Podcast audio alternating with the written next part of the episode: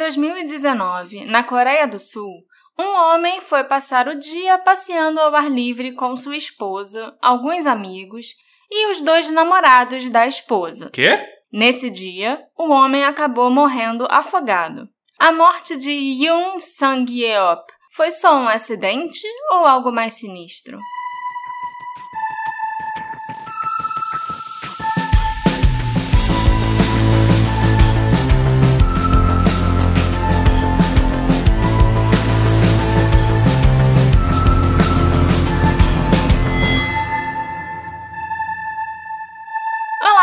Olá, assistentes! Tudo bem com vocês? Eu sou a sua host, Marcela, e não tem como eu não começar esse episódio agradecendo o feedback que nós recebemos do episódio anterior do Detetive do Sofá. Foram muitas mensagens, muitos comentários, muitos novos apoiadores. Eu nem sei como agradecer a vocês pelo carinho que os episódios do Brian Schaefer receberam. Foi incrível.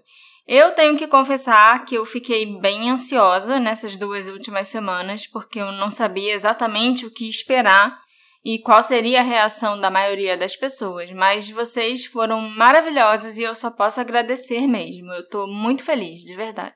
Também fico muito feliz, Marcela, de todas as mensagens que a gente viu, da interação das pessoas, nosso grupo de apoiadores, tá muito legal.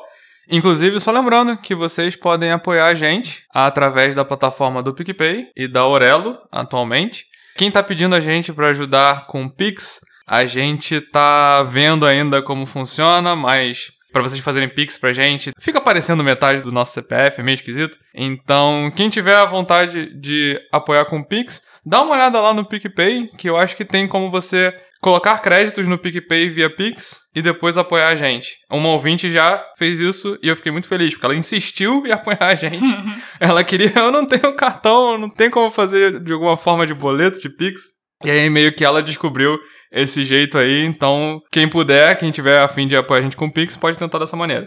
E, e o que, que é o caso de hoje, Marcela? O caso de hoje é um festival de bizarrices, uma atrás da outra. Eu acho que só pelo título e pelo trailer, né, vocês já devem ter notado. O cara vai passear com a mulher e os namorados dela, no plural ainda por cima. E eu juro para vocês, conforme eu ia entendendo melhor esse caso e ia pesquisando mais a fundo, pior a história ia ficando. Eu cheguei a achar que eram erros de tradução que estavam acontecendo, já que coreano é realmente muito complexo, mas aí eu encontrei um rapaz no Reddit para me ajudar.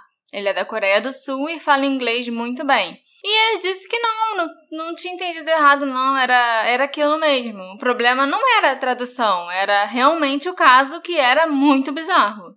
Vamos lá. Em 30 de junho de 2019, em um lugar turístico muito popular, onde os sul-coreanos gostam de passar as férias, finais de semana e tal, chamado Vale Gapyeong, a nossa vítima, Yoon Sang-yeop, se afogou num riacho. É, caso encerrado então, foi um acidente. Esse vai ser o episódio mais fácil de editar. Quem dera. De acordo com a polícia e o corpo de bombeiros, foi recebida a denúncia que um homem de quase 40 anos caiu na água por volta das 8h20 da noite, num vale em Bukmyeon chamado Vale Gapyeong. O serviço de emergência foi chamado, conseguiram resgatar o Yun no riacho, mas não adiantou. Ele foi declarado morto ali no local. A polícia então começou a investigar as circunstâncias do acidente com as testemunhas oculares e outras pessoas. O Yun estava acompanhado por sua esposa Lee nesse passeio para o vale, por alguns amigos dela e pelos dois namorados ou amantes da Lee. Eu sinceramente não sei exatamente como me referir a eles, se são namorados ou amantes. Era um grupo de sete pessoas. O Yun, a Lee, o Joe, que era um dos namorados dela, o Ryon, o outro namorado, uma amiga da Lee chamada Choi, uma outra amiga chamada Da Siu e um amigo chamado Kim. E sabe o que todas essas pessoas tinham em comum, Alexandre? Eles eram todos coreanos? Tá certo, mas além disso tinha mais coisa. Nenhum deles nunca tinha nem ouvido falar do Yun. Ninguém sabia que ele existia antes desse dia. E quando Ali apresentou ele para as pessoas, ela disse que ele era um amigo muito próximo dela, praticamente um irmão. A esposa apresentou o marido como irmão. É. Ele ouviu ela falar isso? Não só ouviu, como concordou, balançando a cabeça, tipo, aham, sim. Ali falou isso na frente dele, enquanto apresentava ele para as outras pessoas, tipo, Yun, essa aqui é minha amiga Choi. E Choi, esse aqui é meu grande amigo Yun. Ele é como um irmão para mim, sabe? Uhum. É, já dá pra ver que tem alguma coisa errada nessa história, porque eu não acho que um marido ou um namorado ia aceitar isso na boa. É meio esquisito, né? Obviamente, nenhum dos amigos da Lee sabia que ela era casada. Mas o pior para mim não é nem isso, é que ela tava lá com os dois namorados dela. E ela estava sendo afetuosa, carinhosa com eles, na frente do marido. Ela não escondeu de ninguém que ela tinha relacionamentos com o Joe e com o Hyun. Então, além do marido aceitar ver ali ficando com os outros dois homens, um ainda meio que aceitava o outro também. Relacionamento aberto, eu acho que se todo mundo estiver sabendo, tá tudo bem. Nem sabia que a mulher era casada. Então, acho que não tá tudo bem.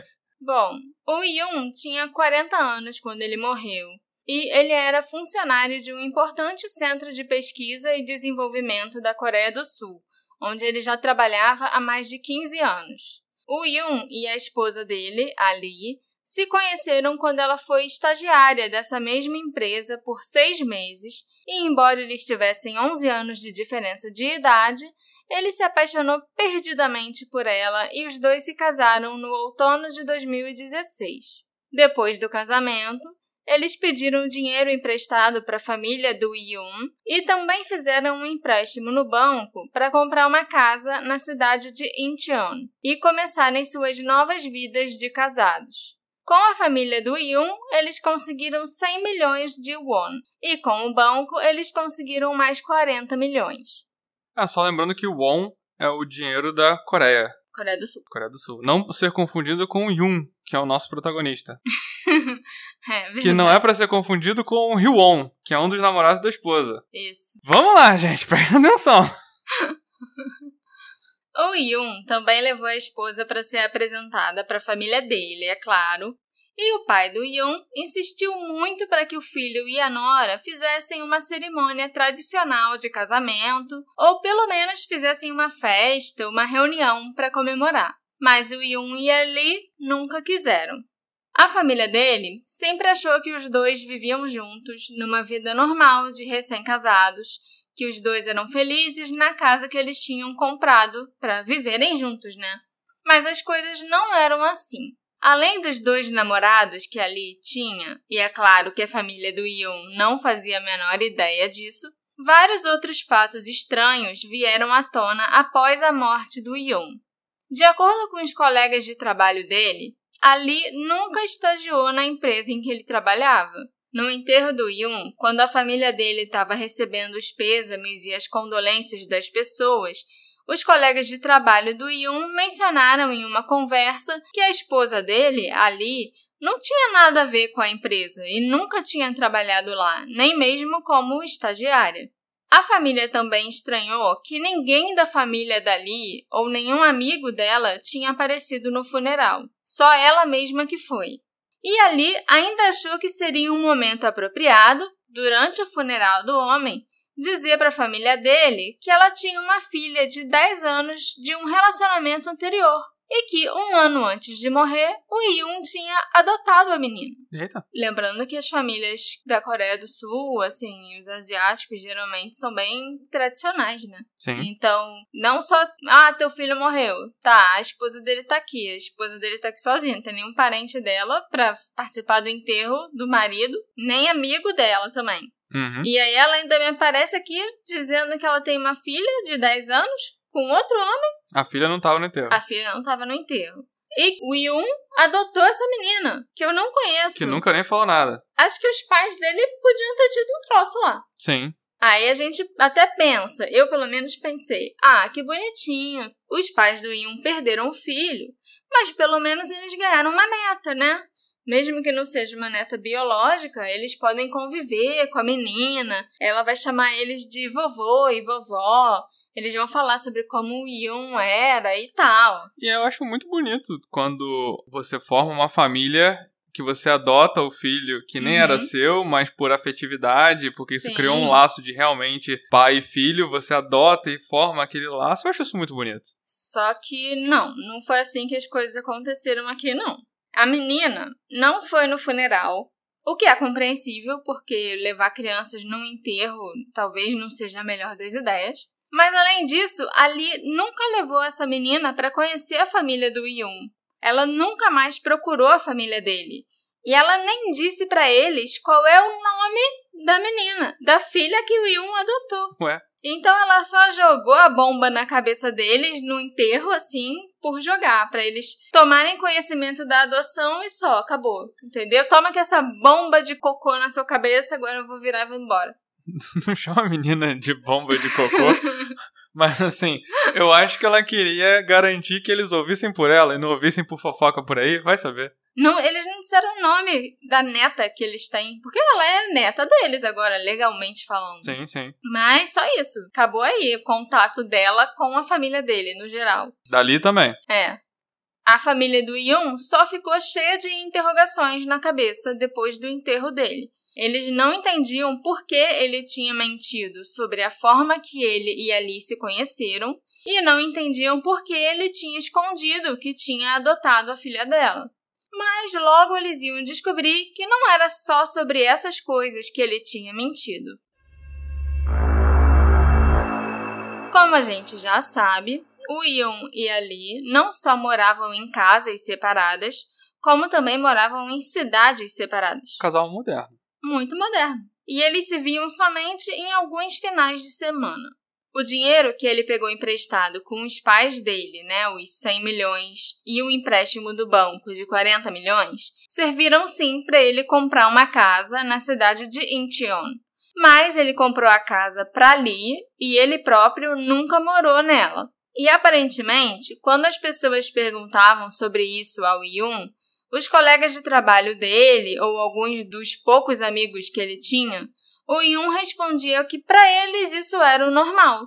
Ali queria morar na cidade de Incheon e ele não queria e não podia largar o emprego para ir morar lá também.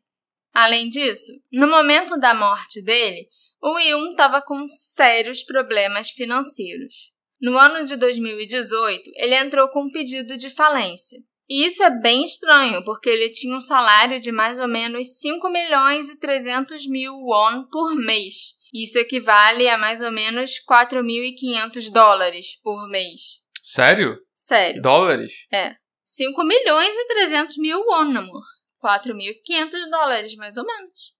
Na Coreia do Sul, naquela época, acho que hoje também, isso era muito dinheiro. Ele realmente ganhava muito bem no trabalho dele. Uhum. O Yun foi o primeiro dos amigos dele, que tinham mais ou menos a mesma idade dele, a encontrar um emprego estável com um bom salário. Ele também possuía alguns bens antes do casamento. Mas depois do casamento é que parece que tudo desandou. Ele começou a pedir dinheiro emprestado para os amigos e colegas de trabalho, pegou empréstimos em bancos e, como a gente sabe, pediu falência em 2018. Além disso, havia vestígios de uma grande dívida e transações financeiras muito suspeitas na conta do Yun. Vários documentos relativos a dívidas imobiliárias também foram encontrados na casa onde ele morava, além de registros de que ele estava tentando levantar dinheiro por meio de negociações de longo prazo. Então onde foi parar esse dinheiro todo que ele tinha, os bens, e o que, que aconteceu com esse salário dele? Ele mandava o dinheiro para a esposa, Ali, para que ela pudesse manter a casa que eles tinham comprado. Eles, entre aspas, né? Que foi ele que comprou. E para ajudar nas despesas dela e da filha. O Yun também ajudava a sustentar a família dali, a mãe e os irmãos dela. Pelo menos era isso que ele acreditava estar fazendo. Ali dizia para o Yun que a casa onde a mãe e os irmãos dela residiam era muito pobre e muito ruim, e que ele só tinha dinheiro para as coisas mais básicas. Ela também falava sobre como a infância dela foi difícil, como a família passava necessidade, e foi assim que o Yun passou a mandar dinheiro para a sogra e para os cunhados. Através dali. Através dali, ele dava dinheiro para ali para ela Cuidar ajudar a deles. família. Isso. O problema aqui é que depois que o Yun faleceu e essa história foi parar na mídia, a mãe da Lee foi entrevistada por repórteres de um programa de TV. E nessa entrevista, a sogra do Yun disse que não sabia muita coisa sobre o genro e que ela tinha estado com o Yun poucas vezes. Uma vez foi logo na época do casamento dele com a Lee, e outra vez foi quando o Yun apareceu na casa dela, porque ele não estava conseguindo encontrar ali, nem conseguindo entrar em contato com ela. Ele ficou preocupado e acabou resolvendo ir na casa da sogra. Essas foram as duas únicas ocasiões em que a mãe da Lee e o Yun se encontraram. Os repórteres também perguntaram para ela se o Yun costumava enviar dinheiro para ela e ajudar nas despesas da casa e da família. Mas a mulher respondeu que nunca tinha recebido nenhum dinheiro, nem do Yun, nem da própria filha Lee. É, eu não acho maneiro culpar a vítima e tal, mas o Yun deu muito mole nessa história, né? Foi é. enrolado é. direitinho, né? Ele foi muito otário. Nossa. Desculpa, Yun. Eu não gosto de falar mal dos mortos. Mas ele foi muito otário, pelo amor de Deus. Parece que ele dava o dinheiro todo que ele tinha e que ele ganhava pra mulher. E ele nem procurava saber direito como esse dinheiro era gasto. Ele só mandava dinheiro a rodo para ela até ficar sem nada e ter que pedir falência, sabe? nunca vi uma coisa dessa. Uhum. Inclusive, saiu em um dos jornais a informação sobre um acordo que o Yun poderia ter feito após entrar com um pedido de falência. O advogado que cuidava disso para ele, era um defensor público, disse numa entrevista que quando o Yun entrou com o pedido de falência, a dívida que ele possuía era de cerca de 135 milhões de won e que ao longo desse processo foi oferecido para ele um acordo para que ele pagasse 90 milhões, que até podiam ser parcelados em alguns meses, e 40 milhões seriam perdoados pelo tribunal. Essa dívida de 135 milhões de won dava quanto mais ou menos em real e dólar? Em dólar era mais ou menos 115 mil dólares. E aí ofereceram um acordo para ele pagar 90 milhões de won. Isso. 90 milhões que, convertendo, daria mais ou menos 75 mil dólares. Ainda é muito dinheiro. Ainda é muito dinheiro. Mas é menos, né? Eu acho que só de você ter 40 milhões perdoados, você já tá no lucro. Não, mas uma pessoa que em teoria recebe 4.500 é. dólares, ter que pagar 75 mil, ainda é muita coisa. Sim, mas podia ser parcelado em alguns meses, entendeu? Uhum. E aí ele conseguia, né, tirar o nome dele da lama. E ele conseguiu firmar então, esse acordo aí? O advogado aconselhou o Yun a aceitar o acordo, porque, para os padrões da justiça da Coreia do Sul, esse acordo era muito bom. É até meio raro eles resolverem perdoar uma parte da sua dívida, entendeu? Eu acho que aqui no Brasil isso é muito comum, fazer acordo onde ainda mais a parte dos juros, grande parte da dívida acaba sendo perdoada, mas lá isso não é comum. Então o advogado aconselhou ele a aceitar sim. E ele saiu da reunião muito feliz, dizendo que ele ia aceitar o acordo e. Ia pagar tipo, tudo direitinho. Ia pagar, é, ia pagar direitinho, parcelado.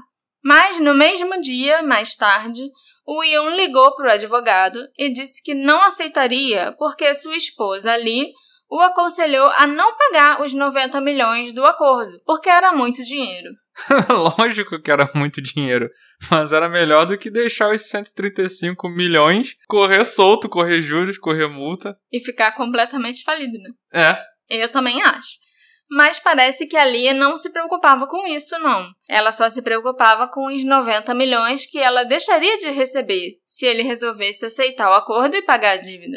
Que o dinheiro que vai lá pro, pro banco, pra justiça, sei lá, não vai pro bolso dela. Faz sentido. Então, qual a vantagem? Uhum. E mesmo estando com essa situação financeira deplorável, o Yun ainda conseguiu fazer uma viagem internacional com a esposa, naquele ano de 2018 provavelmente gastando todo o dinheiro do salário do mês seguinte que ele recebeu.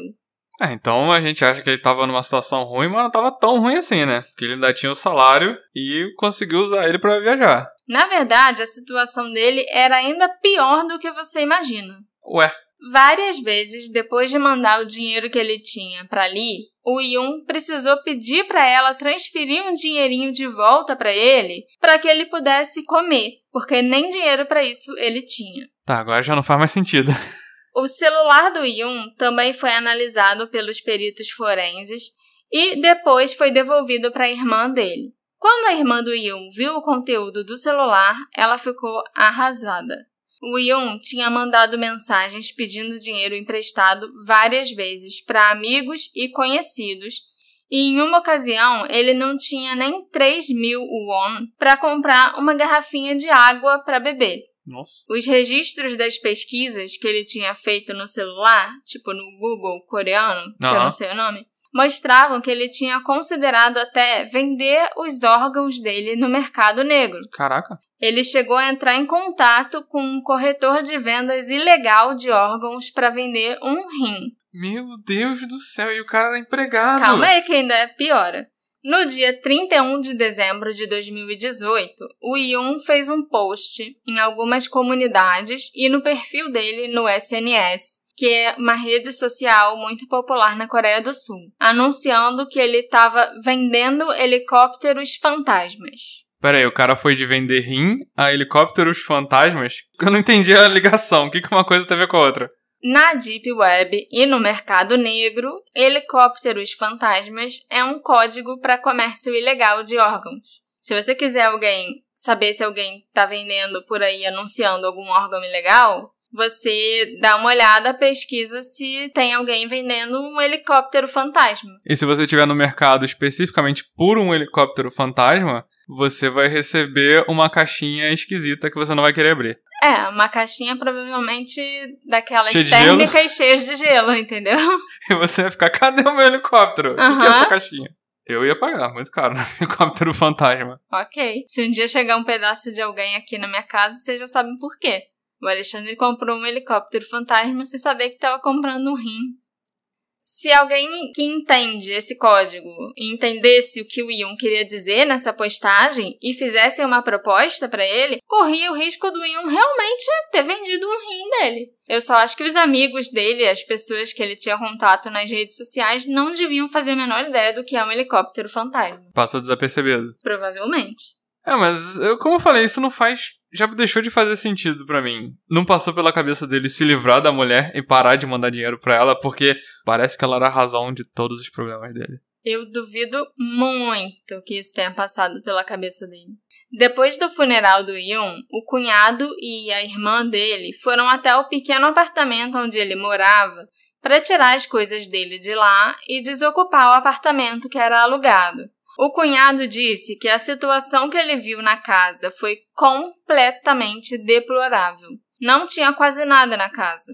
A geladeira estava vazia, não tinha comida armazenada em nenhum armário, não tinha nem água.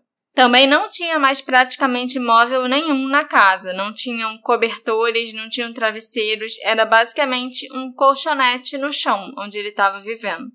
O cunhado ainda afirmou que foram encontrados na casa alguns escritos do Yun, onde ele contemplava a ideia de tirar a própria vida. E, em um desses escritos, ele também mencionava que ele achava que a esposa não iria ao seu funeral. Nossa. O Yun chegou a comprar uma corda de escalada com essa intenção de cometer suicídio. Mas, como a gente sabe, ele não usou a corda porque ele morreu num afogamento acidental. Mas será que foi acidental mesmo? Eu tô com minhas dúvidas há várias páginas atrás. Não é bizarro esse caso? Tá muito esquisito. Cadê o dinheiro desse homem? Por que ele mandava dinheiro pra essa mulher? Mas ele mandava, ou a essa altura ela tinha o controle da conta dele? Ai, a gente não sabe. Pode Porque- ser que ela tivesse. Porque não entendeu? faz sentido. É isso que eu tô falando, não faz sentido. Mas por que ela teria controle da conta dele? Porque ele caiu num golpe, deu todas as coisas, deu a senha, deu o Ah, cartão. então você vai lá e muda sua senha no banco. A gente claramente já estipulou que Entendeu? ele era Eu bobão. sei. Cinco meses após o registro do casamento deles dois, a Lee adquiriu um seguro de vida para o marido. De acordo com a alegação da própria Lee, ela estava adquirindo um seguro de vida para ela própria, mas o marido disse que era ele quem devia ter um seguro para proteger a família. Então ele adquiriu a apólice. Parece que era ali que pagava as mensalidades do seguro do Yun. Ela não queria correr o risco dele acabar deixando de pagar e a apólice ser cancelada. Ele não tinha dinheiro pra pagar também. né? Exatamente. Várias vezes chegou muito perto da apólice ser cancelada por falta de pagamento, mas ali ia lá e fazia os pagamentos em cima da hora para não deixar isso acontecer. É lógico que depois da morte do Yun, Ali entrou em contato com a seguradora para receber o pagamento do seguro de vida dele no valor de 800 milhões de won.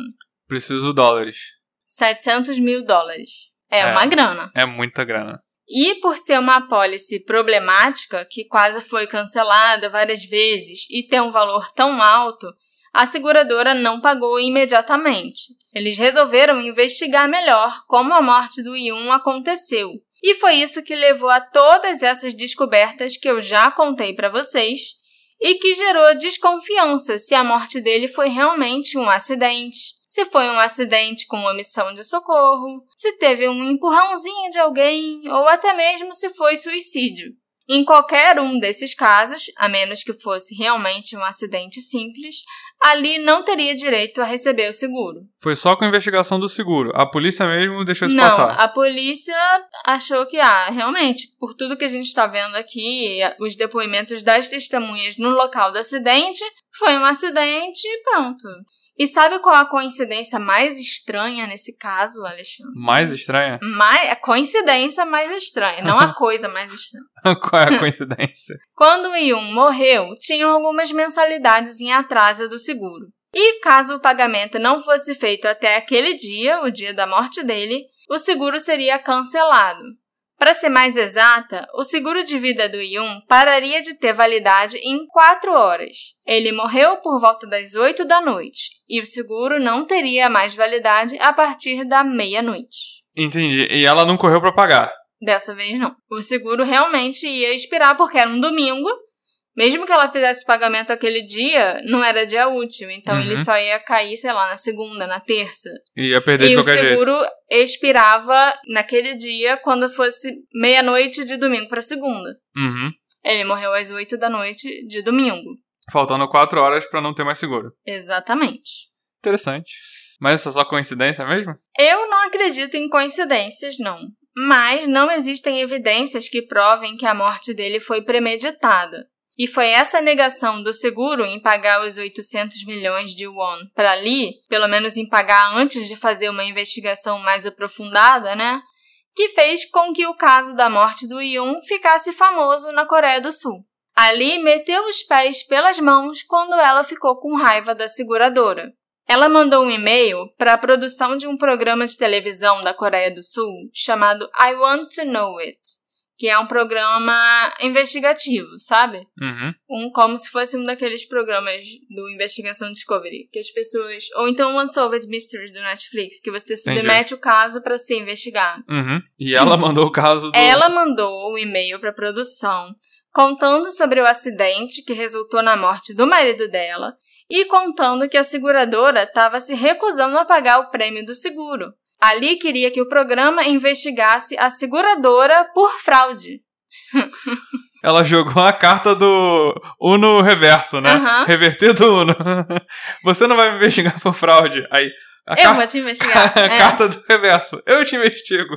A produção do programa se interessou sim pela história, mas não pelos motivos que Ali queria que eles se interessassem. A verdade é que eles acharam que a história dela era muito esquisita e começaram a cobrir o caso, investigando não só as alegações da seguradora, mas investigando a própria Ali também. Foi assim, inclusive, que o caso ficou famoso, veio parar aqui no Detetive do Sofá, entendeu? Por causa desse Por programa. causa do e-mail que ela mandou pedindo para o programa investigar. Uhum. Uma das primeiras coisas que a equipe do programa de TV descobriu é que a investigação da morte do Yoon já tinha sido encerrada na delegacia de Gapyeong, onde o incidente aconteceu. Mas a seguradora, depois de realizar as próprias investigações, tinha denunciado ali à polícia por fraude de seguro e suspeita de assassinato. E ela, de fato, estava sendo acusada de assassinato na delegacia de Incheon, a cidade onde ela morava. E o caso da morte do Yeon foi reaberto. Logo que Ali pediu que o seguro fosse pago, a primeira suspeita da seguradora foi que ele tivesse cometido suicídio. Por isso que eles pediram para Ali algumas informações de contato de amigos e familiares do Yeon, porque eles queriam saber mais sobre ele, sobre o estado mental dele Hum, e tudo, entendi. e verificar as circunstâncias da morte. E a seguradora também sabia dos problemas financeiros que ele se encontrava. É, tava tudo atrasando. Exatamente. Mas as reações dali a tudo que eles pediam para ela e tudo que eles falavam eram tão extremas que eles passaram a achar que tinha alguma coisa errada ali. Eles pediram o contato e ela reagia como? Vocês não estão querendo me pagar? Por que, que vocês estão querendo entrar em contato com outras pessoas? Não importa as outras pessoas, a morte dele foi um acidente. Entendi. E tinha testemunha lá que foi um acidente. Não tem por que você falar com a irmã do Yun ou com os colegas de trabalho do Yun. Entendi.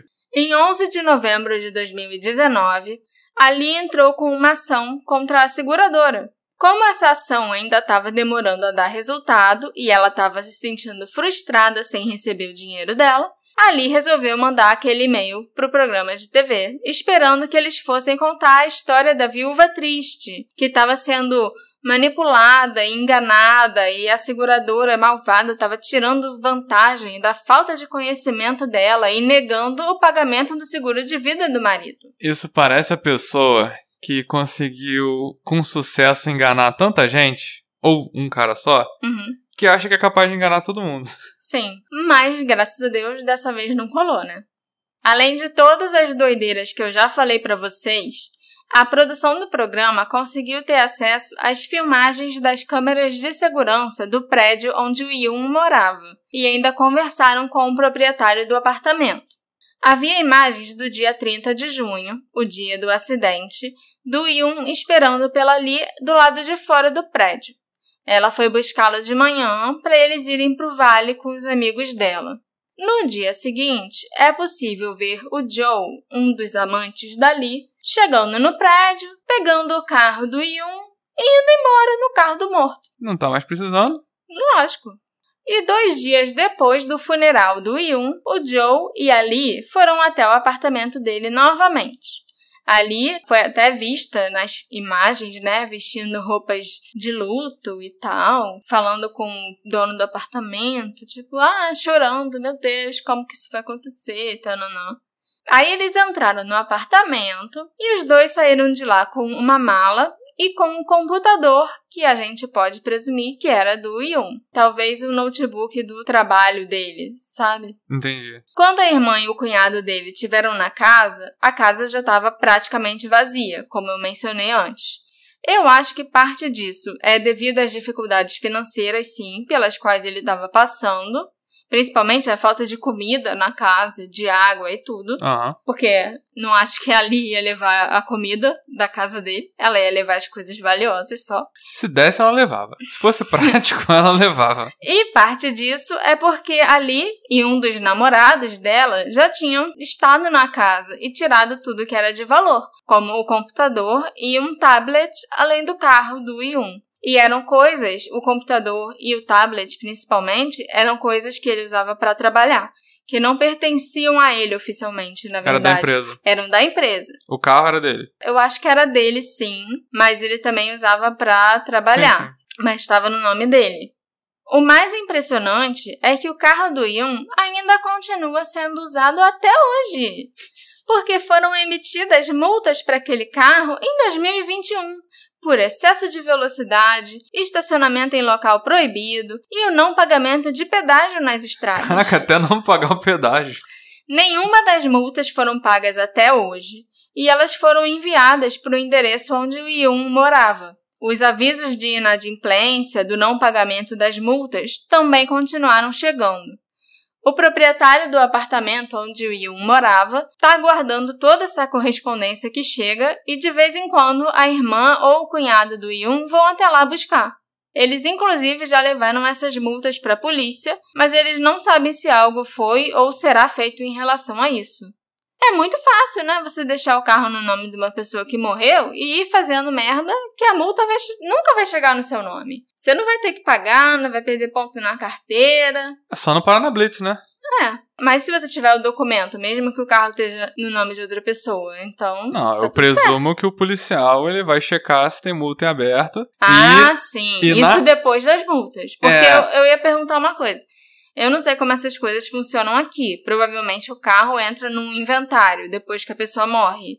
Mas e se alguém levar o carro e continuar usando e, tipo, tendo multa e, sabe? O que É. acontece? É, eu acho que o único risco que pode acontecer é justamente isso: cair numa blitz. Aí o policial checa os dados do carro e verifica que tá com o que quer que seja o IPVA do carro, deve estar atrasado, as multas Tudo do tá carro atrasado. deve estar é, um monte de multa e ele vai aprender o carro. E eu imagino até que o policial coreano, alta tecnologia, Uhum. deva fazer isso em o carro do policial deve fazer isso sozinho, sem Sim. precisar do policial. Então é uma questão de não se meter em blitz, eu acho. O que é até bem fácil. Pelo menos aqui no Brasil, eu acho. Você Sim, aqui- fugir da Blitz. Aqui no Brasil, no outro dia eu vi a reportagem dos carros que são vendidos pra rodar. E é carro pra rodar porque ele tá com tudo devendo. Aham. É porque você não pode parar na Blitz. No dia que Sim. você parar na Blitz, você perde o carro.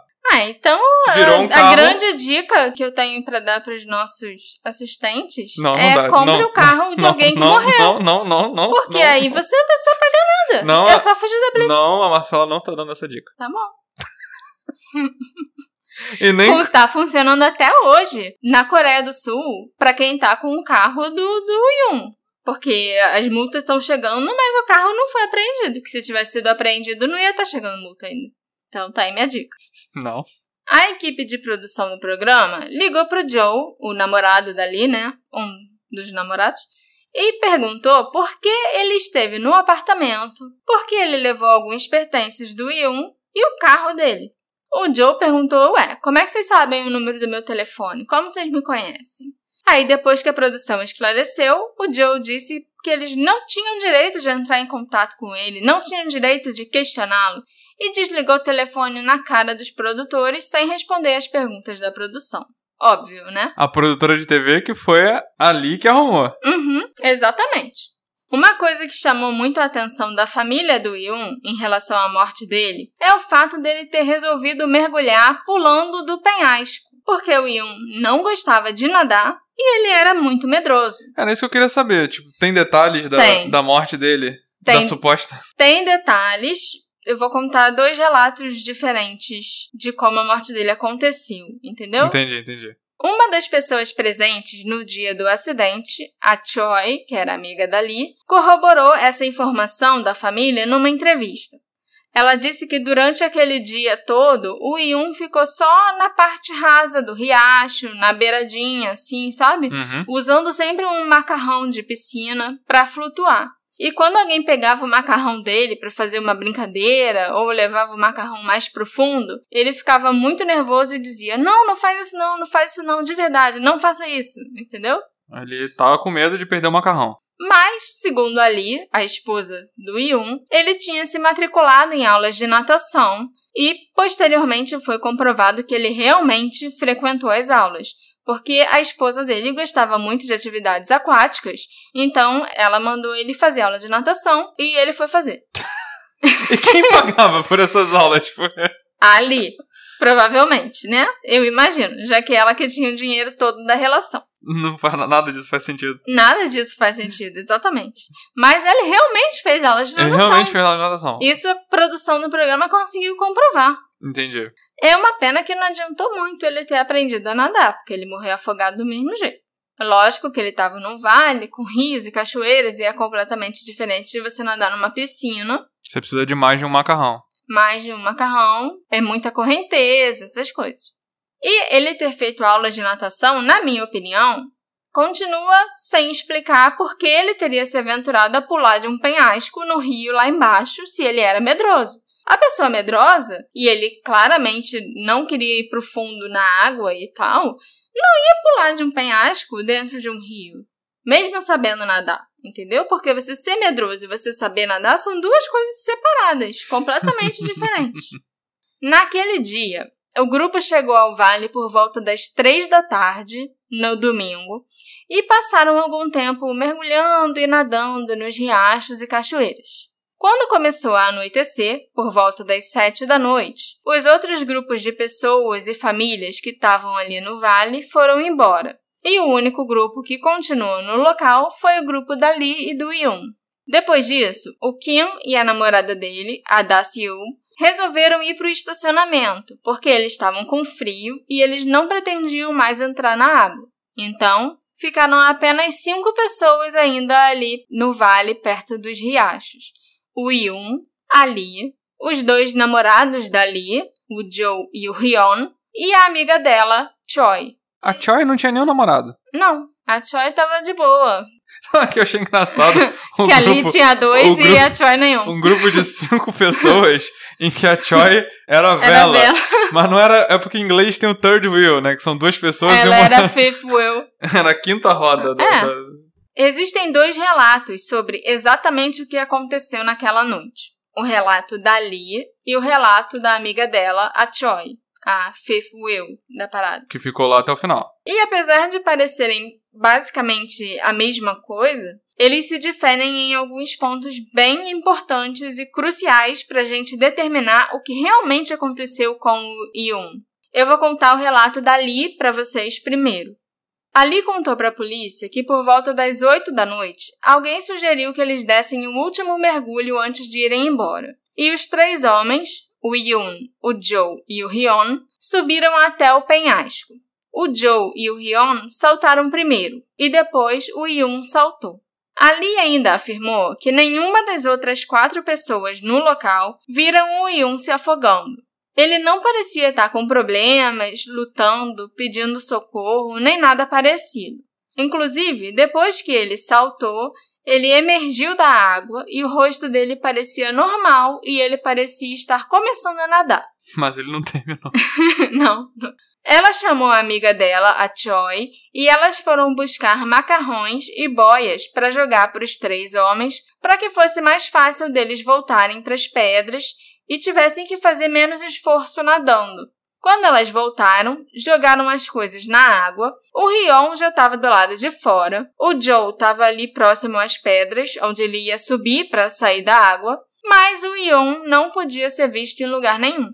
De acordo com Ali, o Ion nunca lutou, nem gritou ou pediu ajuda. Embora eles tenham tomado medidas para tentar salvar o Ion, eles não tiveram sucesso. Então, chamaram a emergência. Eles não conseguiram nem tirar o corpo dele? Não, não conseguiram, tipo, encontrar mais onde ele estava. Tava escuro e ele sumiu no meio do rio. Entendeu? Isso no relato dali. Relato dali. A história da Choi é um pouco diferente.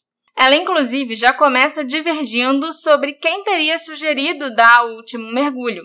Segundo a Choi, essa ideia foi da própria Lee. Quando escureceu, Ali sugeriu que eles dessem o último mergulho e que os homens pulassem das rochas.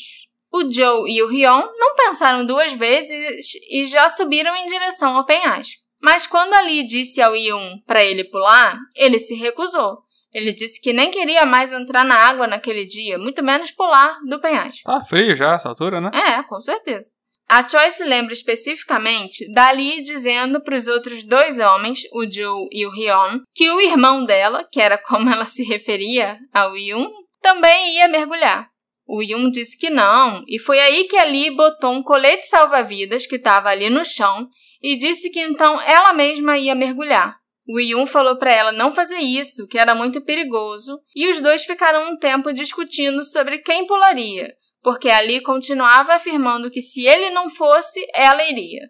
O Yun então resolveu pular no lugar dela. Ele também subiu até o penhasco para alcançar o Joe e o Hyun.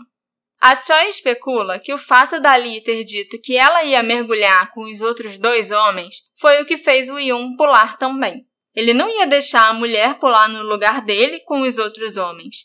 Era o dever dele ir no lugar dela e acompanhar os outros homens naquela atividade. Ele tinha que proteger a mulher e mostrar que ele era tão corajoso quanto os dois namorados dela. Proteger do quê? Proteger de pular no rio, sei lá. Tinha que pular alguém no Mas rio. é aquela Alguém- ideia, é aquela ideia machista, sabe? Que ah, você tá falando pros dois caras que você vai, se eu não for, porque eu sou, você acha que eu sou medroso, que eu não tenho coragem de pular no rio. Então, você é mais corajoso que eu. Todo mundo vai achar que eu sou muito covarde Não. porque eu deixei a minha mulher pular no meu lugar. Não, eu entendo. É porque parece aquela situação de.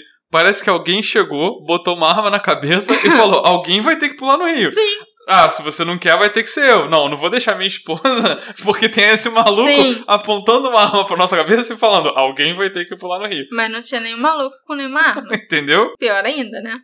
Ao contrário dos dois homens, que já tinham mergulhado várias vezes naquele dia, aquele foi o primeiro e último mergulho do Yun, lá do penhasco. Ele foi o último dos três a saltar. A Choi afirmou que viu o Yun subir para respirar e tentar nadar em direção às rochas. Ela se lembra de ter visto o rosto e os braços dele acima da água, e de depois ver o que parecia ser o Yun começando a nadar em direção às pedras, ao penhasco recuado onde o pessoal estava. Naquela hora, a Choi disse que achou realmente que o Yun estava nadando, mas agora que ela pensou melhor sobre isso, pode ser que ele estivesse lutando, sabe? Tentando nadar e falhando. Exatamente. O Rion, que tinha sido o primeiro a pular, chegou ali até a beira da água, saiu e pediu um cigarro. Nesse momento, a Choi ouviu um breve grito e o Yun desapareceu de vista. A Choi disse que viu o Joe pegar um macarrão que ele estava segurando e começar a nadar em direção ao Yun. Nesse momento, Ali chamou a Choi e as duas se apressaram para pegar outros macarrões e boias para jogarem para o Joe e para o Yun. Elas levaram cerca de três minutos indo buscar as coisas e voltando. E elas jogaram tudo que elas pegaram na água, mas a superfície já estava calma e o Yun já não podia mais ser visto. Então isso é diferente porque ali falou que elas resolveram tacar as boias quando Ah. todo mundo tava saindo. É, Mas pra, se tipo, ajudar eles, né? Não fazer muito esforço nadando e É, tal. só que a Choi fala que só atacaram porque parecia que o Yun já estava se afogando. Sim. Ele gritou e pareceu que ele já estava sumindo, entendeu? Uhum. E foi só depois que o resgate chegou, que tiraram o Yun lá da água e verificaram que ele estava morto já. Levaram ele pro hospital, né? Porque eu acho que você tem que levar pro hospital para emitir atestado de óbito e também fazer uma autópsia. Sim, sim. E foi só lá na emergência que a Choi e o resto do pessoal ficaram sabendo que aquele lá, na verdade, era marido dali. Ele não era o irmão ou amigo dali, como ela tinha apresentado ele para todo mundo. E a Choi, pelo menos, pelo que ela falou nessas entrevistas que ela deu depois, ela ficou completamente chocada de saber que ali era casada e que aquele cara que estava ali o dia todo vendo ela ficar com os outros dois namorados era marido dela E morreu. e morreu.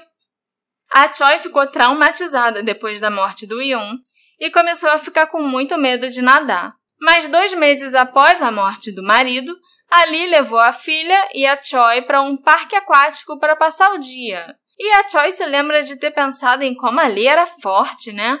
Porque o marido tinha morrido afogado há pouco tempo e ela estava ali sorrindo, nadando e brincando na água. E depois de mais três meses, depois desse dia do parque aquático, Ali ainda viajou para Macau com a filha e o Joe, além de ter convidado o Joe para morar com ela na casa que foi paga pelo Yun.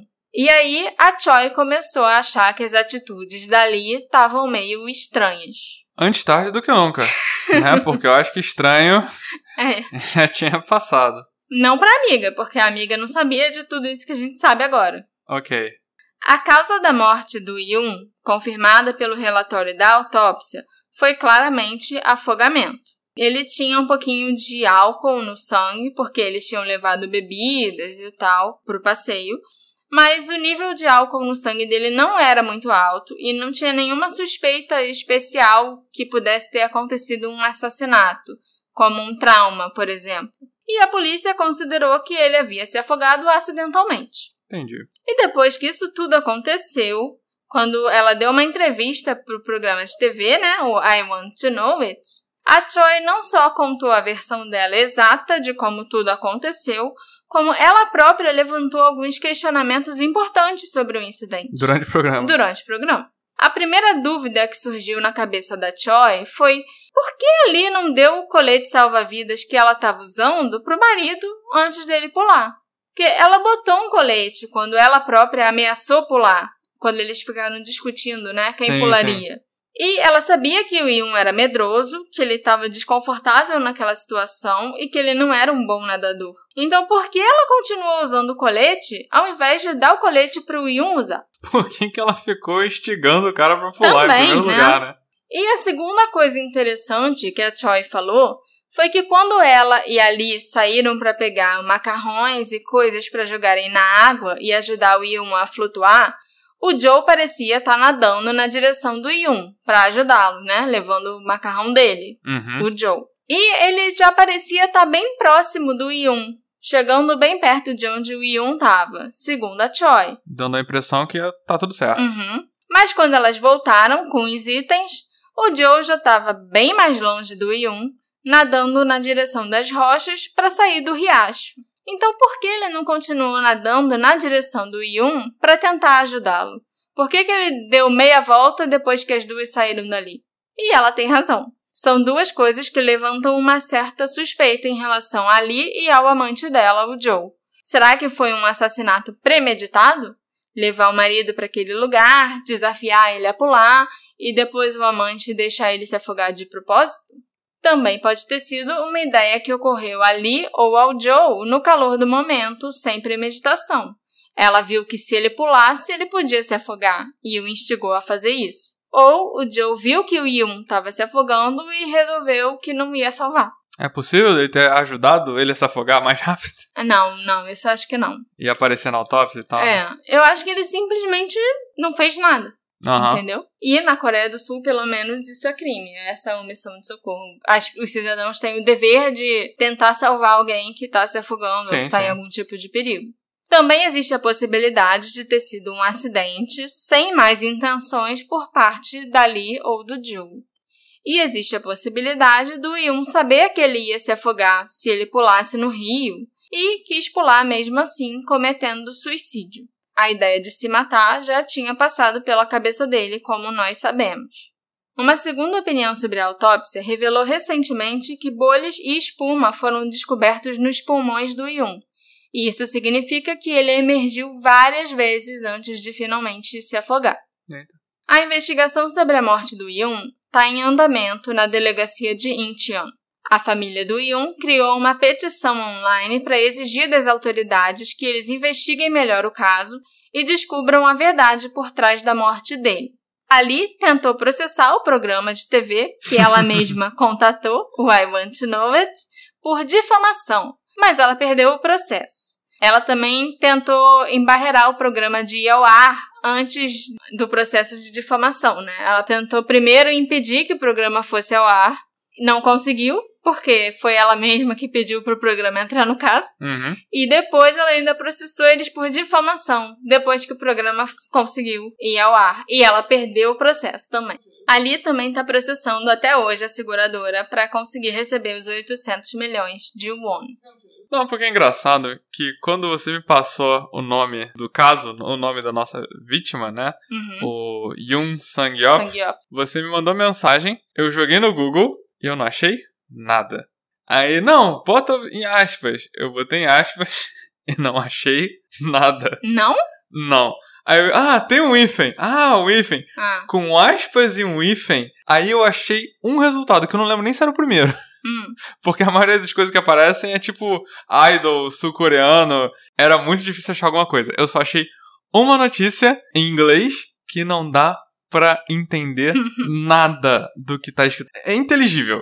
Porque é uma tradução tão safada de alguma coisa. E eu lembro de ter lido isso solto. Ah, porque ela tentou bloquear a, a matéria de ir. E assim, não tem nada. Isso é a única. Eu nem sei como eu vou fazer a dica pra esse caso. Porque não dá pra achar isso no Google. Quem encontrar essa matéria não vai entender absolutamente nada. A informação que tem sobre esse. Você comentou no início que arrumou um amigo coreano pra te ajudar a ler as coisas. Sim, porque realmente essas traduções, a próprio Google Tradutor, assim, ele faz uma tradução muito, muito rudimentar do coreano pro inglês.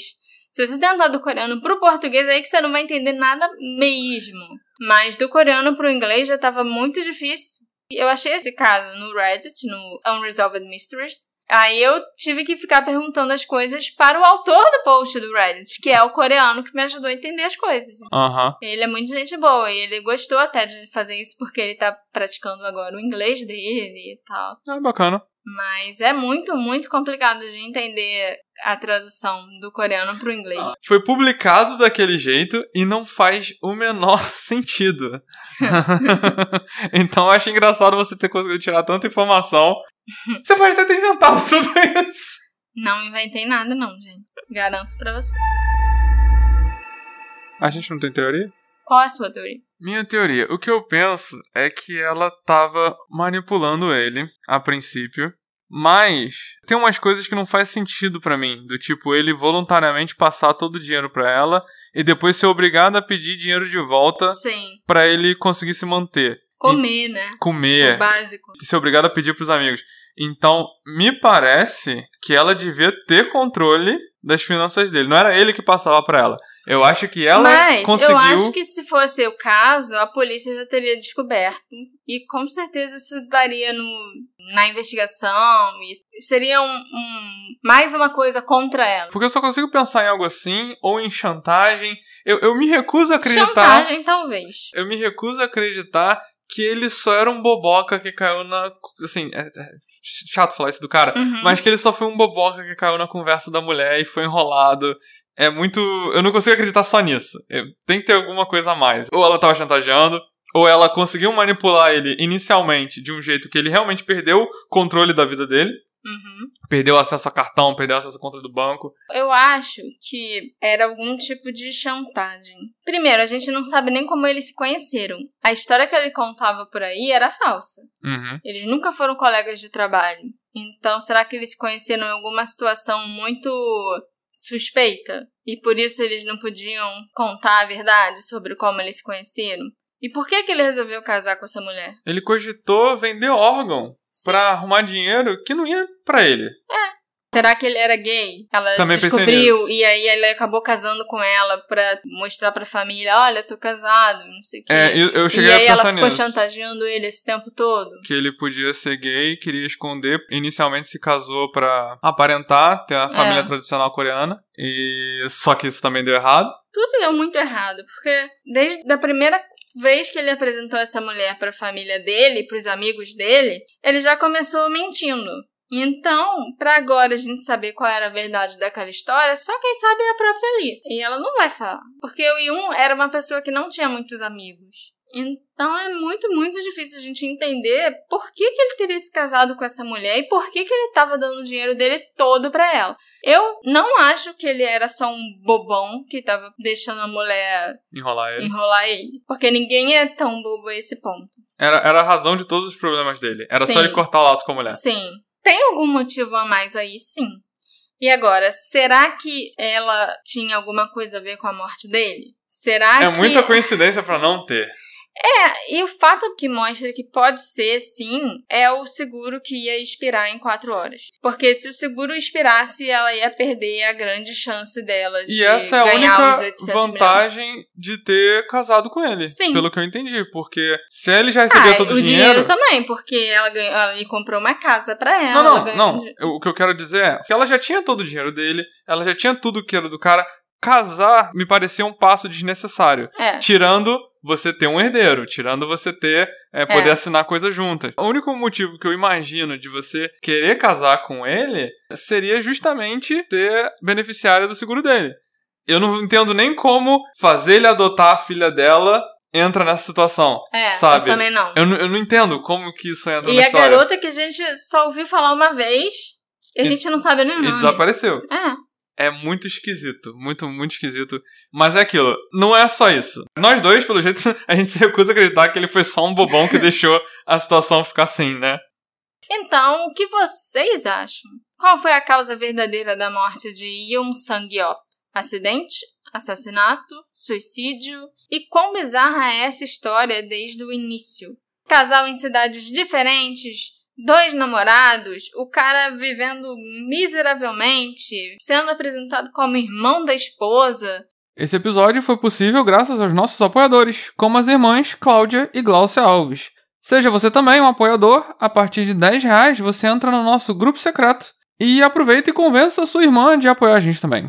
Me encontra nas nossas redes sociais, arroba detetive do sofá, e me diz qual a sua teoria e o que você achou desse episódio meio doido. a gente se encontra na próxima investigação. Tchau, tchau. Tchau, tchau.